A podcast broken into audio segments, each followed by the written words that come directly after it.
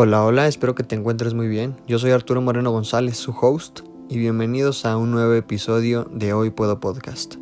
El día de hoy quiero hablar del daño que nos puede hacer vivir aferrándonos a nuestras expectativas y cómo nos podemos llenar de frustración si no nos atrevemos a soltarlas y a dejarnos llevar por la fluidez de la vida. Para iniciar quiero preguntarte, ¿sientes que te dejas guiar por las expectativas de otras y otros? ¿O que has puesto estándares que lejos de motivarte te presionan? Por lo regular todos tenemos hambre de crecer y buscamos formas de superarnos cada día. Queremos evolucionar para acercarnos cada vez a una mejor versión de nosotros mismos. Esta misión puede ser positiva muchas veces, pues nos motiva a seguir adelante y nos da razones para levantarnos de la cama todos los días. Tener metas es fundamental en nuestro desarrollo.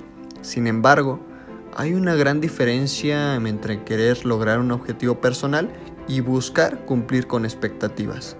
Las expectativas son una proyección de cómo creemos que deberían de ser las cosas, pero ojo, hay que tener presente que esta idea es totalmente subjetiva porque cada quien tiene una perspectiva diferente de qué es lo correcto y lo incorrecto.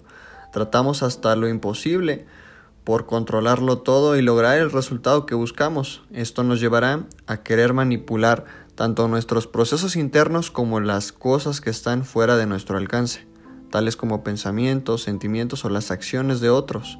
Por eso tomar como guía las expectativas nos genera frustración y decepción, ya que estamos construyendo nuestros sueños desde el punto de partida equivocado. Seguramente conoces familias que suelen ser muy rígidas en su toma de decisión o en su forma de ser, en donde por ejemplo vienen de generaciones de médicos y las generaciones futuras, si desean estudiar alguna profesión, tendrán que ser médicos sí o sí, no les dan la libertad de elegir alguna otra profesión, o en donde suelen ser muy fanáticos de alguna religión y las hijas o los hijos tendrán que seguir los mismos patrones limitantes de por vida porque es lo que les parece correcto y se los han ido imponiendo de generación en generación. Hay que aprender a ser más flexibles, a construir con lo que la vida nos va lanzando. Recuerda que aunque tengas una meta clara y un plan de acción establecido, debemos tener la capacidad de adaptarnos a nuevos escenarios. Tenemos que permitirnos salir de estándares establecidos y abrir nuestra mente a todas las posibilidades para aprender a soltar estas expectativas. Empieza por conectar con tu persona. Pregúntate qué es lo que en verdad quieres en esta vida.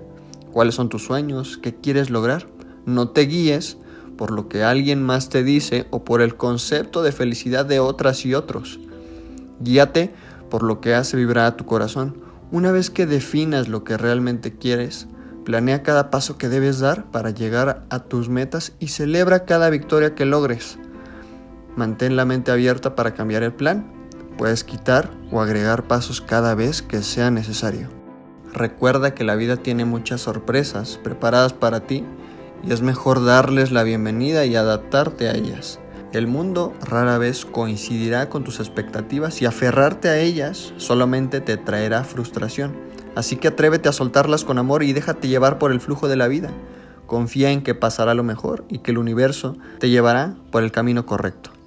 Gracias por estar aquí. Comparte el podcast con tus seres queridos. Si quieres más inspiración, sígueme en mis redes sociales. Encuéntrame como arroba arturo-morgon para más contenido saludable. Y te veo en el siguiente episodio.